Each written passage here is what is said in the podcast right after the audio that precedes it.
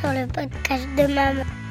Je suis Astrid Le Camus, mère de trois enfants et passionnée par la maternité. Chaque semaine, je donne la parole à une nouvelle Wonder Mum. Aujourd'hui, j'ai voulu évoquer un sujet qui reste difficile à aborder et qui touche pourtant plus de 4% des femmes en France. Ce sujet, c'est les agressions sexuelles intrafamiliales.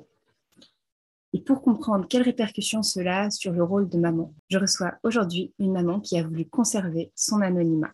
Bonjour. Est-ce que tu peux brièvement euh, te présenter? Alors, je suis maman de trois petites filles de 5 ans, 2 ans et 9 mois. Et je suis mariée. Je sais que ça reste douloureux à évoquer pour toi. Est-ce que tu pourrais euh, brièvement nous raconter euh, ce qui s'est passé? Euh, alors, ça s'est passé euh, donc plusieurs fois euh, quand j'étais petite. Je me rappelle même plus exactement quel âge j'avais. je sais juste dans quelle maison c'était parce qu'on a pas mal déménagé. Donc c'est comme ça que je situe les faits. Et donc j'ai été abusée par mon grand frère plusieurs fois sur plusieurs années. sans que mes parents ne soient au courant. Et à l'époque, je pensais que sans, sans que mes frères et sœurs ne le soient aussi. Voilà, donc moi, j'en ai jamais euh, parlé. Euh, j'ai un peu gardé ça pour moi, enfin, même complètement. Et, en fait, j'ai fait une espèce de d'amnésie traumatique. Donc, euh, voilà, j'ai vraiment enfoui ça dans, dans, ma mémoire. et en fait, ça a fini par ressortir pendant mes études. J'ai fait des études de psychomotricité et c'est des études où on travaille quand même beaucoup sur le rapport avec son corps, sur, voilà, sur, sur, son corps. C'est quand même l'outil principal de la psychomotricité. Et donc, ça m'a un peu revenu en pleine face à ce moment-là, pendant mes études. J'étais pas encore fiancée, mais je fréquentais déjà mon mari. Et est-ce que là, tu nous parles directement de quand tu en arrives à tes études, mais sur l'adolescente que tu as été, toi, tu penses aujourd'hui que euh, ça ne ressortait pas? Tu n'as jamais rencontré de problème que maintenant tu peux lier à ça? Euh, Si, si, si, beaucoup. J'ai je je me qualifierais pas d'ado euh, très à l'aise tu vois. J'étais pas à l'aise dans mon corps. Je me sentais tout le temps regardée par tout le monde. Enfin je pense que c'est le côté très adolescent de toute façon c'est tous les adolescents ressentent ça mais j'avais l'impression que c'était vraiment exacerbé j'étais pas du tout à l'aise avec euh, mon corps. J'avais des euh, tu vois, je me suis toujours trouvée moche, grosse, alors qu'en fait, quand je regarde des photos, j'étais tout ce qui est de plus normal, mais vraiment, je voilà, je me sentais pas du tout à l'aise. J'étais toujours en et en même temps, j'avais une une volonté de un peu me montrer. Tu vois, j'aimais beaucoup les couleurs vives. J'en faisais un peu des caisses sur les habits, alors qu'en fait, j'avais juste qu'une seule envie, c'est que les gens me voient pas. Enfin, c'était tout en contradiction. Beaucoup, tu vois. À la fois, je pense que mes parents m'ont vu comme une ado euh, hyper, euh, enfin plutôt soft, tu vois. J'ai pas fait d'énormes crises d'ado et tout, mais à l'intérieur de moi, c'était le, bazar, quoi, le gros bazar. J'avais l'impression que que je j'étais anormale, mais que personne se rendrait compte. Et du coup, j'en parlais euh, pas du tout, pas du tout. Tu vois, j'étais une ado assez secrète. Je parlais très peu à mes parents, à part de la pluie et du beau temps, mais voilà, je, je parlais très très peu de moi, de ce que je ressentais. Euh, après, je suis d'une famille nombreuse, donc euh, voilà, j'imagine que c'est compliqué d'avoir euh, plusieurs ados à gérer en même temps. Donc, je leur jette pas la pierre, mais c'est vrai que je me suis sentie vraiment seule à l'adolescence et pas du tout. alors que maintenant, en étant maman, je me dis, bah, il y a sans doute des signes qui auraient pu les alerter. tu vois, j'ai eu l'impression de lancer quand même un peu des, à des signaux de détresse et qu'en fait personne les a personne les a saisis sur le moment. Donc peut-être que je m'y prenais pas comme il fallait, mais mais voilà moi à l'adolescence ça a été vraiment euh, compliqué ouais, à vivre. Donc ensuite, comme tu le disais, tu fais des études de psychomotricité et là tu te retrouves confronté à des enfants qui eux aussi euh, ont vécu des abus. C'est ça, en fait, chaque fois je me disais, non mais pourquoi est-ce que ces, histoires résonnent autant en toi? Qu'est-ce qui se passe?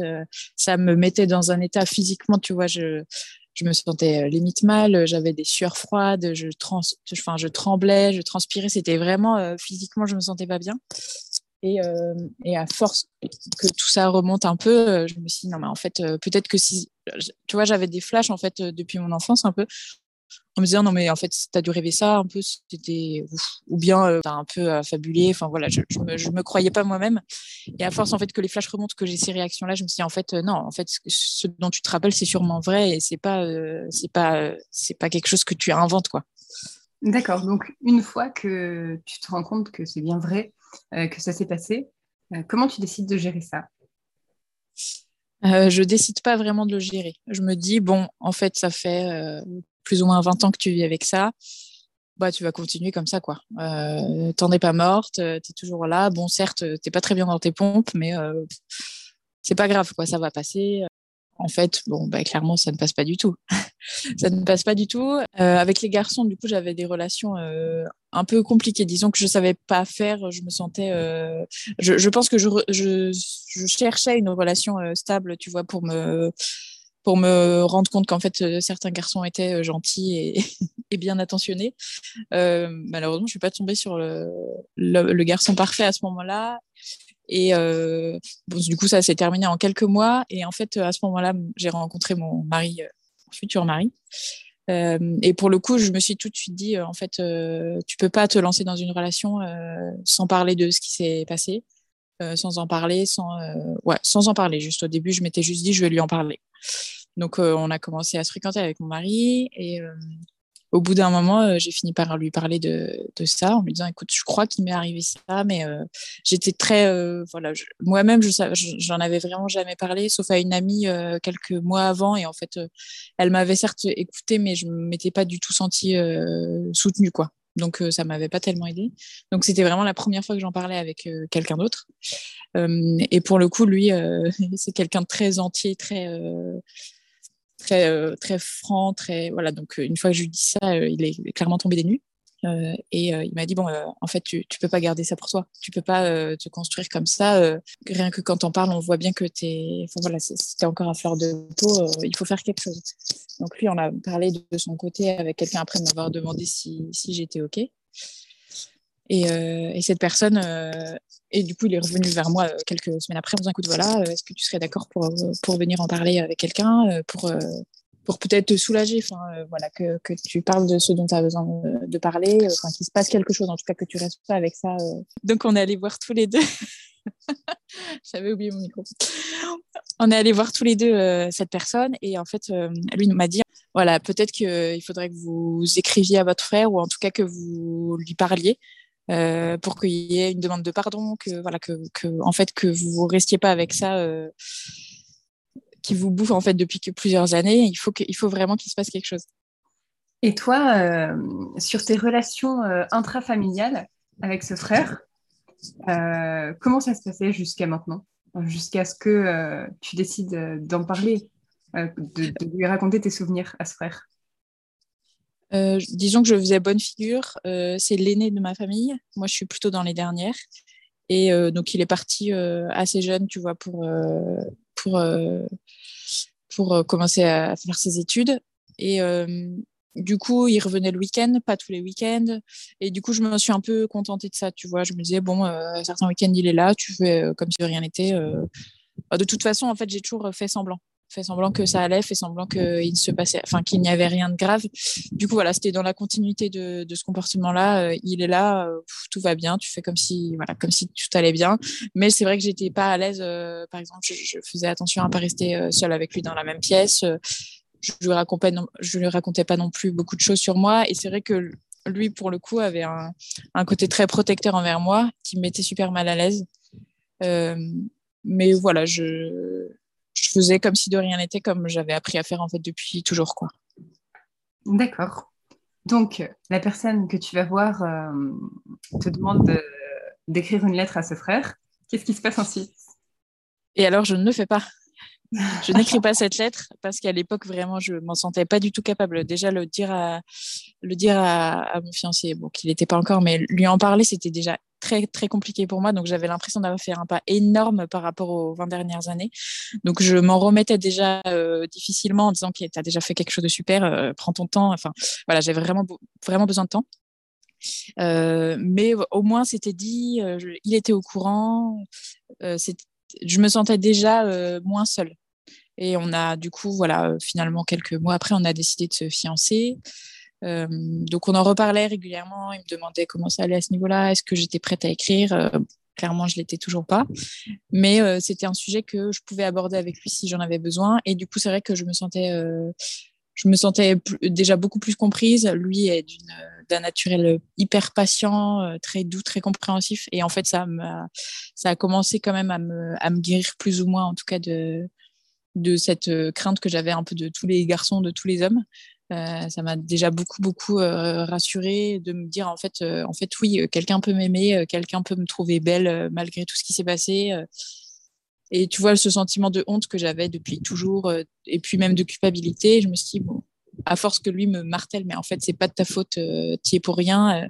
Je commençais plus ou moins à me dire, bon, ok, il a peut-être un peu raison quand il me dit ça. Même si j'étais moi-même pas encore convaincue, au moins, ça commençait à faire un peu son chemin, quoi. D'accord. Et donc ensuite, tu t'es mariée, parce que je connais les suites de l'histoire. et vient le moment où tu as ta première fille, il me semble, c'est ça? C'est ça. Et alors, je l'ai vécu moi-même, quand on devient maman, on remet un peu en question euh, déjà qu'on a connu de l'histoire de sa famille. Et aussi, euh, on, prend conscience, on prend conscience du rôle de ses parents vis-à-vis de nous. Qu'est-ce qui est remonté à ce moment-là pour toi? Euh, alors à la fois, bah, la grossesse a été compliquée. Moi, j'ai pas du tout aimé être enceinte, donc je l'ai mal vécu. Ça a été long. Les premiers mois, mon mari n'était pas là. Euh, et j'ai accouché avec un peu d'avance et je me suis un peu pris euh, la claque de ma vie en me disant en fait quand t'es maman euh, t'es plus toute seule quoi t'es plus jamais toute seule t'as toujours quelqu'un qui dépend de toi H24 et donc tu peux plus euh, te la couler douce toute la journée en disant ok c'est pas grave je suis en pyjama euh, je bouffe pas c'est pas grave je reste dans mon, canapé à regarder des séries. En fait en fait c'est plus possible. Euh, en fait il y a un petit un, petit être gesticulant qui dépend de toi et tu es obligé de te, bouger même si tu n'en as pas la force pas envie tu es obligé quoi. Et ça je me suis vraiment ça m'a vraiment fait une grosse claque en me disant attends mais en fait la vie d'avant était quand même un peu cool j'aimerais bien y retourner. Et donc, ça a mis quand même plusieurs mois à se. J'ai mis beaucoup de mois à retrouver un équilibre, euh, un équilibre même personnel. Et en fait, c'est vrai que après la naissance de ma fille, je me suis à nouveau repris la claque euh, des abus sexuels là, de me dire en fait, euh, en fait, en tant que maman. Imagine ton enfant vit ça un jour, qu'est-ce qui se passera quoi? Qu'est-ce que tu feras de ça? Enfin, en fait, c'est pas possible. En fait, là, je suis maman d'une petite fille. Euh, en fait, je veux pas être maman d'une petite fille qui peut être une victime potentielle un jour. Euh, je veux pas, quoi. Et en fait, j'ai un peu eu tout à la fois, tout ça qui s'est mélangé. C'était vraiment, je me sentais moi vulnérable, elle hyper vulnérable, et c'était hyper compliqué à gérer. Euh, J'en ai quand même, bah, on en a quand même beaucoup parlé avec mon mari, qui est en plus euh, lui très très averti maintenant. Euh, euh, avec mon histoire. Et c'est vrai que moi, j'ai eu l'impression de devenir un peu parano euh, j'avais super peur tout le temps, quoi. J'avais super peur tout le temps. Et puis je me disais, en fait, comment mes parents euh, ont pu ne rien voir alors que euh, j'avais l'impression de mon expérience de maman toute jeune euh, qu'en fait des parents étaient forcés de se rendre compte d'un événement comme ça dans la vie de leur enfant. Je me disais, c'est pas possible qu'ils aient rien vu à l'époque. J'étais une petite fille, c'est sûr que ça s'est vu, quoi. Et donc voilà, donc tout ça c'est pas mal bousculé dans ma tête en fin de grossesse et en, début de, de postpartum. Donc j'étais là avec mes questions. J'ai repris le travail au bout de, de 3-4 mois, donc ça m'a à la fois fait du bien de sortir de chez moi et à la fois ça m'a remis vraiment le nez dedans parce que je bossais à ce moment-là avec des, avec des enfants qui pouvaient avoir été abusés aussi.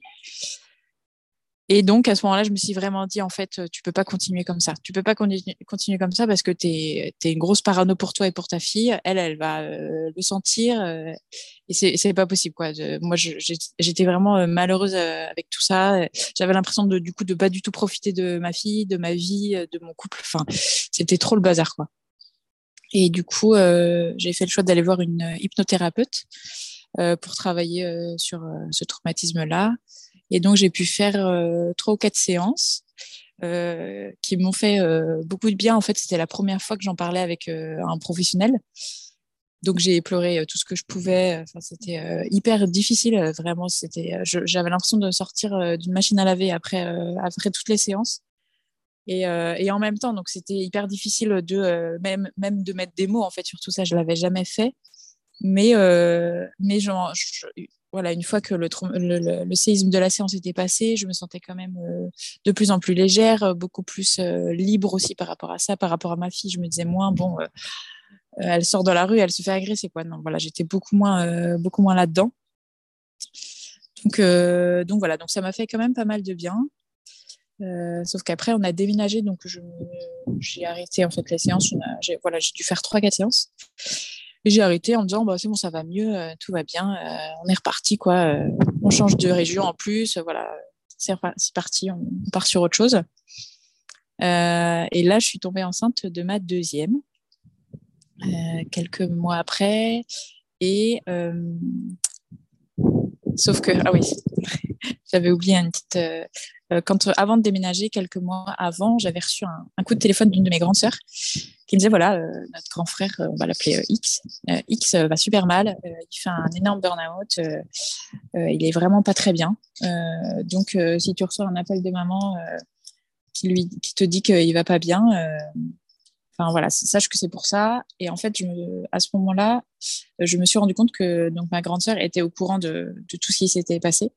Euh, parce que mon autre, une autre de mes grandes sœurs lui en avait parlé à elle. Euh, et donc, euh, et moi, en fait, ah oui, après, après m'être mariée, j'avais ma grande sœur, enfin, une de mes grandes sœurs, c'est un peu confus là, une de mes grandes sœurs était venue nous voir, la marraine d'une de nos filles, en me disant, écoute, je sais que je sais ce qui s'est passé quand tu étais petite, il s'est passé à peu près la même chose pour moi, voilà, est-ce que tu veux qu'on en parle, etc.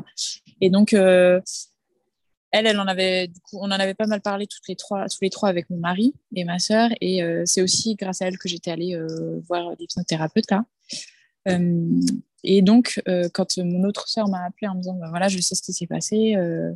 voilà, sache que moi, je, suis derrière toi à fond. si tu as besoin, je suis là. Mais voilà, si maman t'appelle en disant pauvre X, il va hyper mal et tout, bah, je suis désolée d'avance parce que je sais que c'est pas du tout ce que toi tu veux entendre, sachant ce qui s'est passé et que j'imagine que son état actuel, euh, bah, tu t'en fiches un peu, quoi. Ce qui n'était pas tellement faux. Euh, donc voilà, donc, euh, donc en fait, ça m'a. Pourtant, j'avais c'était à la fin, tu vois, des séances d'hypnothérapie, donc j'allais quand même mieux. Enfin, j'avais l'impression d'aller mieux. Et en fait, quand elle m'a appelé euh, et, qu'elle m'a dit tout ça, ça m'a un peu remis, euh, remis le nez dedans. Quoi, j'étais pas très bien euh, pendant plusieurs semaines, etc. Et puis l'été arrive, on déménage. nous, on, on, on essayait d'avoir un, bébé depuis quel, enfin un deuxième bébé. C'était un peu long. Enfin voilà, tout ça travaillait un peu. Je me disais, ça se trouve, en fait, c'est juste que j'ai pas l'esprit libre avec tout ce qui se passe avec toutes, euh, toutes, ces idées qui se remis dans ma tête. Et puis, euh, au mois d'août, on fait une semaine de vacances en famille. On a l'habitude de faire ça euh, régulièrement. Et en fait, pendant cette semaine de vacances, il se passe quelque chose d'assez dingue. Ma grande sœur, du coup, parle avec mon grand frère et lui dit écoute euh, en fait est-ce que tu te rappelles de ce qui s'est passé quand on était petit euh, et il lui dit bah oui oui euh, ouais je m'en rappelle elle dit mais est-ce que tu te rends compte de ce qui s'est passé et en fait lui tombe un peu dénu et lui dit bah oui enfin c'était des jeux d'enfants c'était pas grave et en fait il lui elle lui dit vraiment en fait moi je vais pas bien depuis du coup, moi, notre petite sœur, elle va pas bien non plus. en fait, c'est pas possible. Il s'est passé quelque chose de grave et, et c'était pas juste des jeux. Nous, en tout cas, on l'a pas du tout vécu comme ça. Euh, voilà, donc lui, il tombe un peu des nues, il lui demande pardon, il lui demande s'il faut venir m'en parler. Elle lui dit, bah, je pense que oui, parce qu'elle, elle est aussi euh, au fond du trou que moi, donc euh, ouais, ouais, il faut lui en parler, tout ça. Donc un soir, il vient me voir en me disant, bah, est-ce que tu veux bien qu'on parle? Moi, je me dis, oh, qu'est-ce qui se passe? Enfin, j'étais un peu en panique. Ma sœur m'en avait un peu parlé, mais voilà, je, je, me sentais pas du tout prête à, enfin, lui en parler avec, en parler avec lui. Et je demande du coup à mon mari de venir avec moi, je crois je sais plus si je suis allée avec lui ou pas, mais bref, euh, j'étais un peu dans un état second. Et donc, euh, voilà, on discute et, il s'excuse. En fait, il me demande pardon. Il me dit, je suis vraiment désolée. Je pensais pas que ça avait eu autant, autant d'impact. Je me, je me rendais pas bien compte de ce que je faisais. Moi, je suis un peu, euh, en, un peu en état de choc, en mode, ok, je pensais pas qu'il me demanderait pardon un jour, donc truc de fou. Et en même temps, en même temps, je sais pas, j'étais pas du tout là-dedans. Moi, j'étais pas du tout Enfin, oui, j'avais besoin qu'il me demande pardon, mais moi, j'étais absolument pas prête à lui accorder ce pardon-là. Euh. Enfin, j'avais encore besoin de beaucoup de temps, quoi. Donc, je dis, OK, bon, très bien, euh, tu m'as demandé pardon, j'entends, euh, voilà, j'en prends note, quoi. Et puis, on continue les vacances. Et en fait, quelques jours après, mon, frère enfin, on se sépare à la fin des vacances, voilà, on part chacun de notre côté. Et mon frère, en fait, en parle à, nos parents, qui étaient de fait toujours pas au courant. Et là, euh, c'est la douche froide, évidemment, pour eux. Enfin, ils tombent complètement des nues, ils hallucinent. Euh, enfin, ils, ne le croient pas au début, comme il était encore euh, plus ou moins burn-out et tout ça, en arrêt maladie. Il était encore. Enfin, ils se disent, en fait, il, est, il va pas bien, il, invente des histoires, ça va pas, quoi. Il se sent pas bien. Euh, en fait, euh, du coup, il leur, il leur dit, mais si, si, si, si non, mais je ne dis pas n'importe quoi, ça s'est vraiment passé. Euh, voilà, je suis, enfin, je suis désolée et tout ça. Enfin bref, je sais pas exactement ce qui s'est dit, mais en tout cas, il leur en parle. Et moi, de mon côté, je me dis trop bien. Il leur en a parlé, génial, les choses ont bougé. Peut-être qu'enfin, je vais réussir à, repartir du bon pied. Ça, ça va faire du bien à tout, le monde, toute la famille, quoi. Sauf qu'en fait, pas du tout. Il se passe strictement rien. moi, je revois ma, ma maman peut-être 5-6 jours après. Et en fait, euh, comme si de rien n'était, quoi. Comme si euh, s'était rien passé, comme si elle avait rien appris. Et, moi, je suis au bout de ma vie parce que je me dis, en fait, je comprends pas pourquoi elle me parle pas. Je comprends pas pourquoi elle vient pas m'en parler. Euh, enfin, qu'est-ce qui, qu'est-ce qu'est-ce qui se passe, quoi Pourquoi, euh, pourquoi elle m'en parle pas? Donc, j'en parle avec avec ma petite sœur dont je suis très proche en disant, écoute, je sais pas ce qui se passe. Enfin voilà, je me sentais vraiment. J'avais l'impression, encore une fois, qu'en fait, on Enfin, que ça rajoutait au fait qu'en fait, ça se trouve, j'avais affabulé le truc et, et ça, ça ne s'était jamais passé, quoi, du fait que mes parents réagissent comme ça. Et puis finalement, euh, à la fin des vacances, non, même pas à ces vacances-là. Donc non, voilà, l'été se passe, euh, on repart chacun de notre côté. Euh, j'ai toujours pas parlé avec mes parents. Et du coup, moi, je mets un peu de distance avec mes parents. Je leur, je leur voilà, je prends plus de nouvelles parce que j'ai vraiment besoin de, de, temps pour moi. En plus, je tombe enceinte du coup de notre deuxième.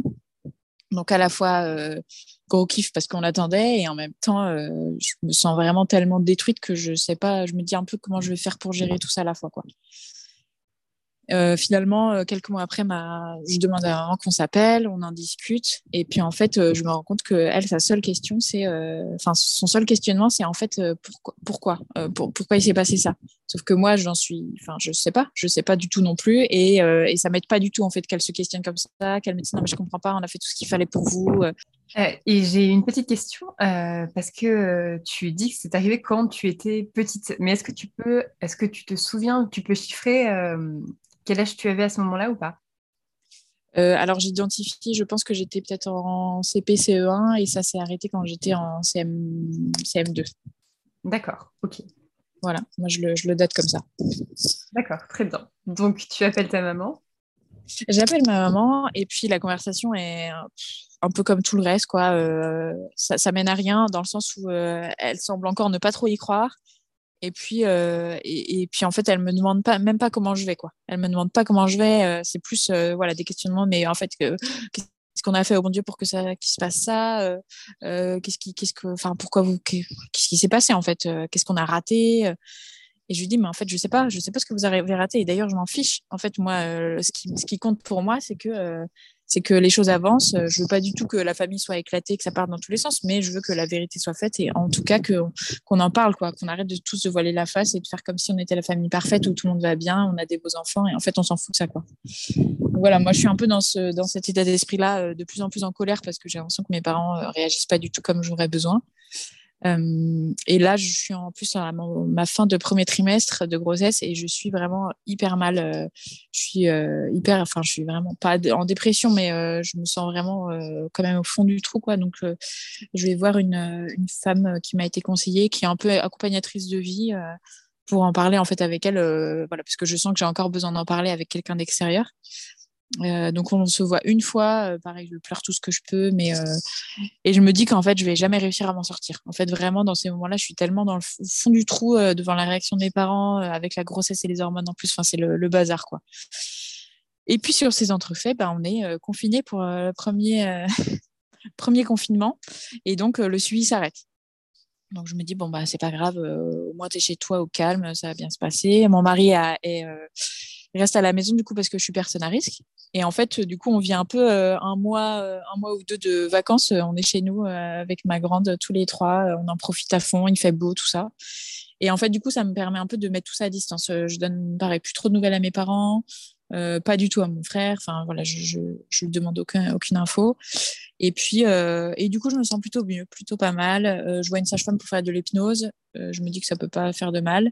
Et puis, j'accouche donc avant, un peu avant l'été. ça se passe hyper bien.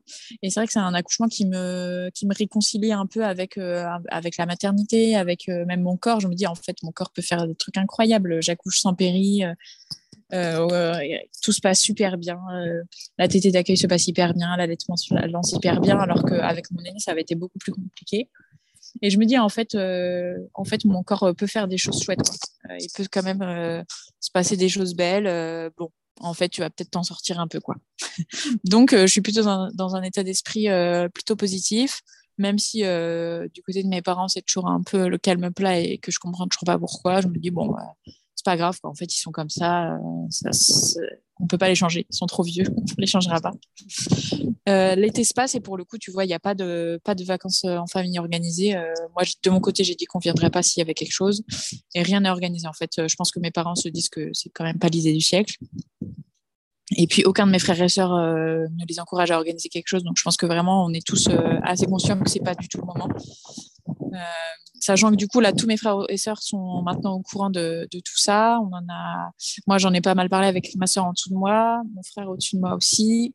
Et puis euh, et puis ma dernière petite sœur a été mise au courant par mon par ma maman. Donc voilà tout le monde le sait mais en même temps euh, on évidemment quand on se retrouve tous en, tous ensemble bah c'est pas le sujet qu'on met sur la table quoi. Voilà. Et puis ensuite je retombe enceinte euh, quelques mois, six mois après euh, de ma troisième. Euh,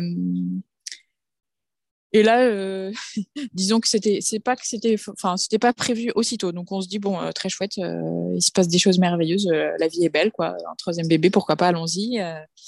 Et je me dis un peu, bon, en fait, faut peut-être aussi que tu apprennes à lâcher prise sur certaines choses. Donc, c'était pas prévu au programme, mais écoute, ça se passe bien comme ça. Et du coup, j'ai l'impression que je réussis à avoir un état d'esprit un peu plus zen, tu vois, même par rapport à tout ça. Je me mets beaucoup plus à distance, en fait.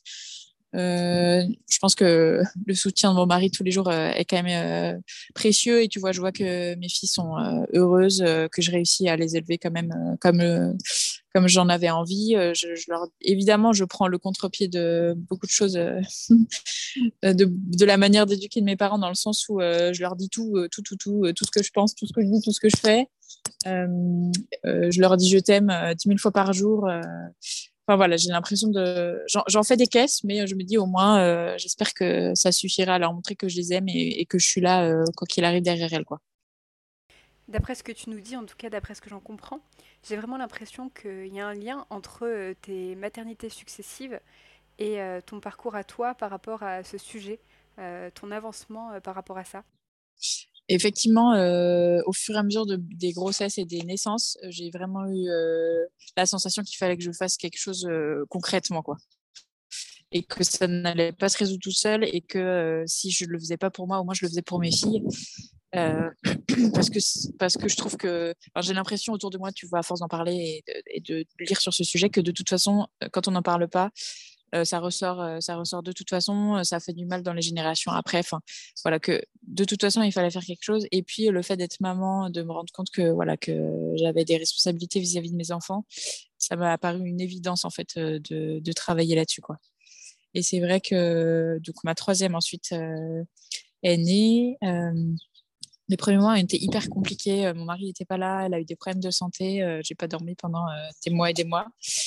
Et en fait, là encore, ah, quand ça s'est résolu, je me suis dit, bon, euh, tu as été hyper fragilisé par ces quelques mois. Donc, euh, euh, j'ai vu une chiropracteur parce que j'étais cassée physiquement qui m'a dit, bon, en fait, c'est bien hein, de prendre soin de vous physiquement, mais quand est-ce que vous prenez soin de vous psychiquement Quand est-ce que vous allez voir quelqu'un Donc, je me suis dit, bon, ben, allons-y.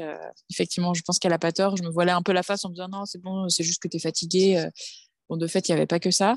Et du coup, j'ai à, nouveau pris rendez-vous avec une hypnothérapeute euh, qui pratique euh, le MDR et euh, pour tout ce qui est traumatisme. Donc, je me suis dit que ça pouvait être pas mal pour bosser là-dessus. et puis, j'ai pris un peu comme prétexte, en l'appelant, j'ai un peu pris comme prétexte l'accouchement hyper rapide et hyper violent et traumatisant de ma troisième. C'était vrai pour le coup. Mais je l'ai appelé, voilà, appelé en disant voilà, j'ai ça à résoudre. J'étais toute seule sans mon mari. Le contexte était compliqué. Je lui ai pas du tout dit au téléphone que c'était pour autre chose, quoi.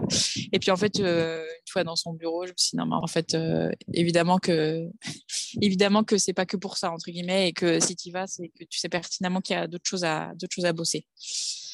Et puis il se trouve que 15 jours avant ce premier rendez-vous, j'ai reçu un appel de ma, d'une de mes grandes sœurs à nouveau.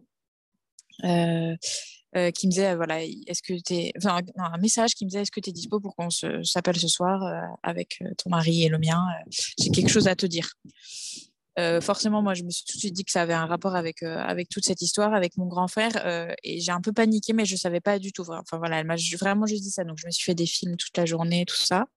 Et puis, le soir, elle me dit écoute, voilà, je suis désolée, vraiment, il faut que je m'excuse, je te demande pardon. voilà, ça me travaille quand même beaucoup, tout ce qui s'est passé. Et je voulais savoir quels étaient les délais de prescription.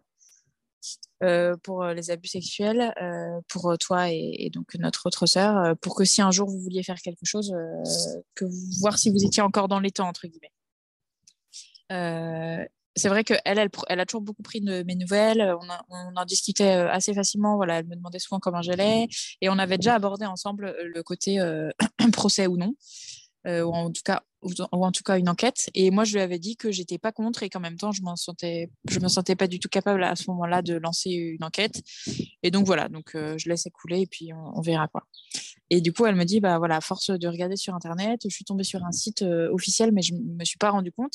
Et j'ai posé des questions sur, euh, j'ai déposé des questions sur un chat et en fait, l'affaire a été saisie par la gendarmerie parce que c'était un site de la gendarmerie.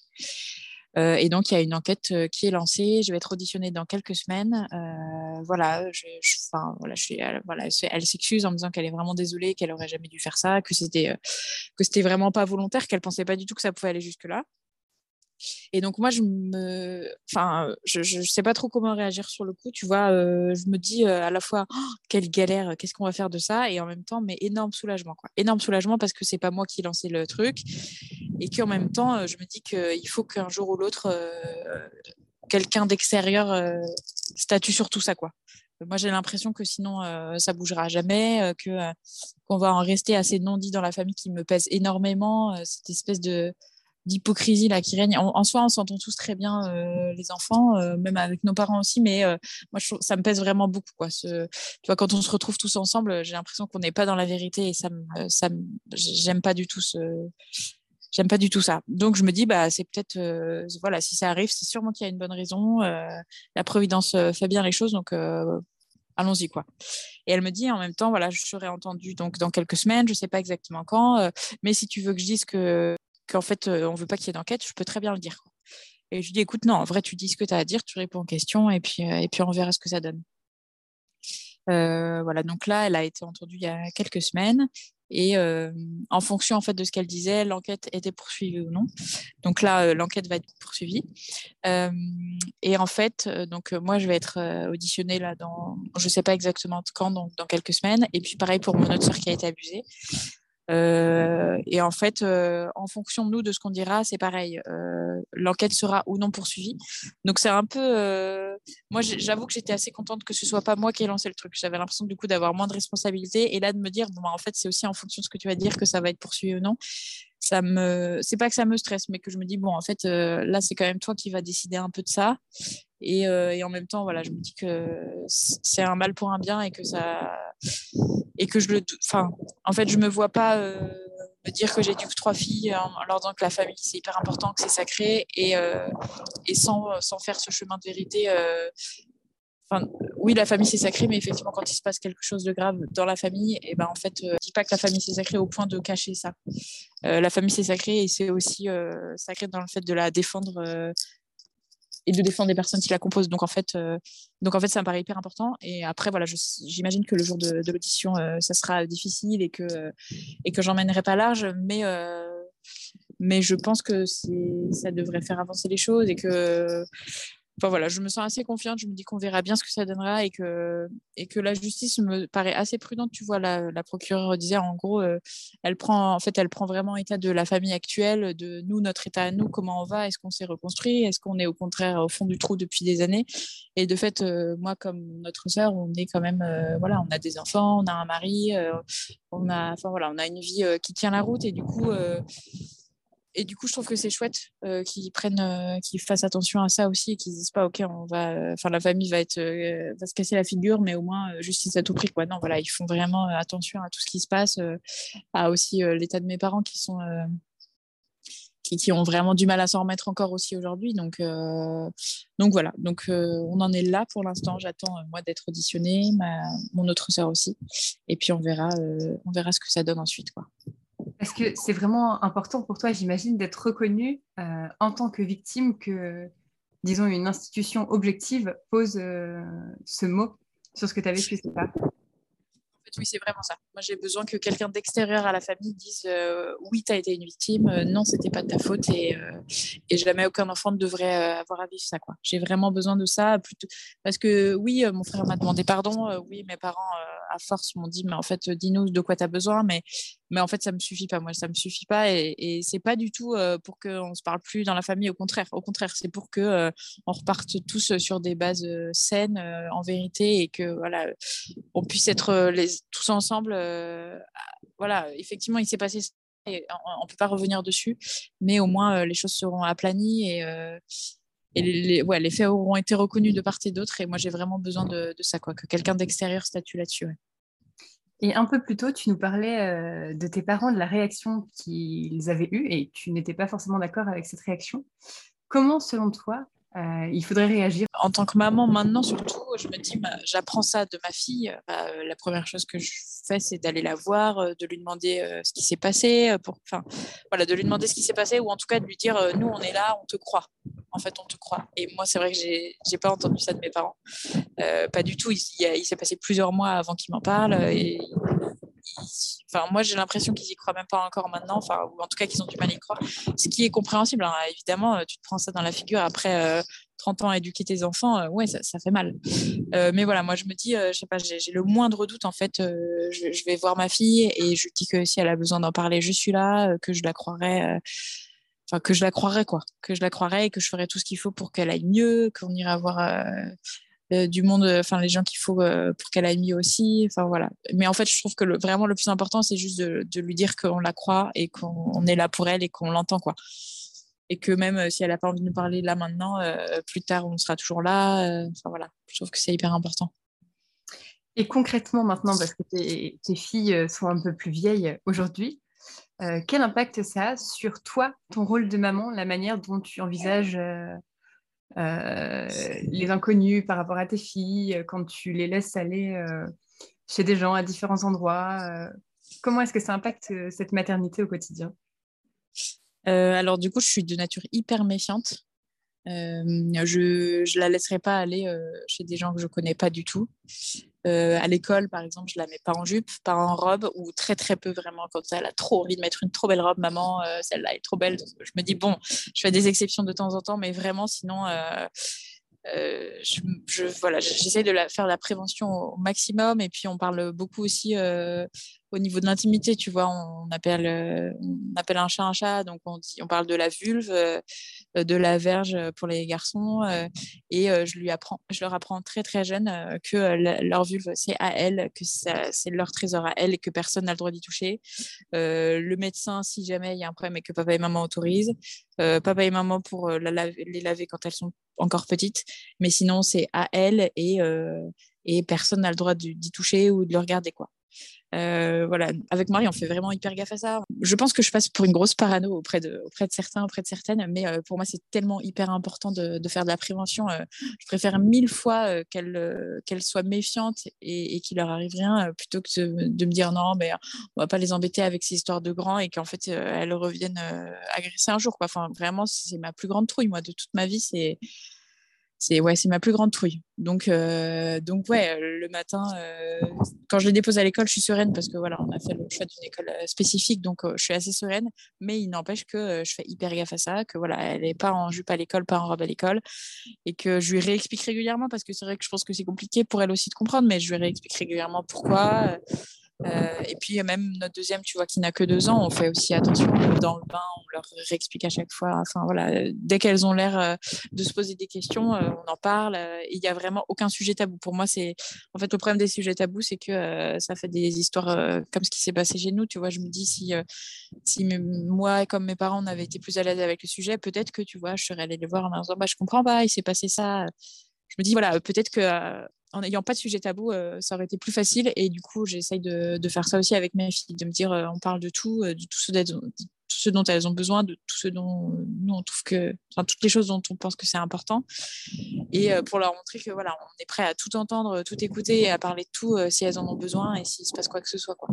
Et tu vois, elle a été chez une nounou, mon aînée. En soi, j'étais sereine, j'avais toute confiance en la nounou, mais donc y avait, voilà, le mari de, la nounou était là régulièrement parce qu'il était il était en arrêt maladie. Et, euh, et c'est vrai que je me disais toujours un peu, bon, bah, on ne sait jamais, quoi. On sait jamais ce qui peut se passer. Alors, euh, il ne s'est rien passé. Hein, euh, et vraiment, j'avais confiance. N'empêche que j'aurais le moindre doute, j'aurais arrêté la garde et trouvé une autre solution, quoi. Vraiment, pour moi, il y a, y a, le moindre doute, on arrête tout, quoi. De dire non, mais peut-être l'enfant s'est peut-être trompé. Non, en fait, quoi. Tu, tu passes à autre chose. Donc, voilà. Et je reviens sur quelque chose que tu as dit, l'importance d'appeler le sexe du petit garçon ou de la petite fille par le vrai mot. Euh, en quoi, selon toi, c'est important? Euh, Je me dis ça aide, euh, ça aide encore plus l'enfant déjà à, si tu vois, je me dis si ma fille à un moment parle, évoque un sujet, enfin quelque chose à ce sujet-là, je me dis qu'au moins c'est beaucoup plus compréhensif, compréhensible. Et en même temps, ça enlève un peu le côté tabou sacré, tu vois. Euh, je trouve que euh, trouver un petit mot qui veut déjà strictement rien dire, euh, moi ça me fatigue. Enfin, nous chez nous on a appelé clairement, je sais même plus comment on disait ça, mais ça n'avait aucun sens. Et en fait, je trouve que ça rajoute un peu du, oui c'est mignon, mais en fait, en fait, en fait, on s'en fiche que ce soit mignon quoi. du coup, ouais, moi je me dis ça c'est hyper important pour enlever du, pour désacraliser le truc, tout en disant bien que c'est important et que c'est précieux. Hein. Ça, je ne l'enlève pas du tout, mais vraiment d'insister sur euh, le fait que ce soit pas tabou et qu'on peut en parler si on en a besoin. Euh, voilà. Veiller à ce qu'il n'y ait pas de tabou avec ses enfants, je pense que c'est un des meilleurs conseils que tu as pu nous dire, parce que ça peut vraiment leur permettre euh, de tout nous dire et au moment ils doivent nous le dire et ne pas attendre des années avant que ça ressurgisse. Je te remercie mille fois de ta bienveillance et de ta confiance parce que je sais que ça n'a pas été facile pour toi euh, de témoigner de tout ça. Quant à vous qui avez écouté cet épisode jusque-là, je vous dis un immense merci. Vous pouvez me retrouver sur Instagram Vie Maman le podcast pour être sûr de ne rien rater. Et moi je vous dis à la semaine prochaine pour un nouvel épisode.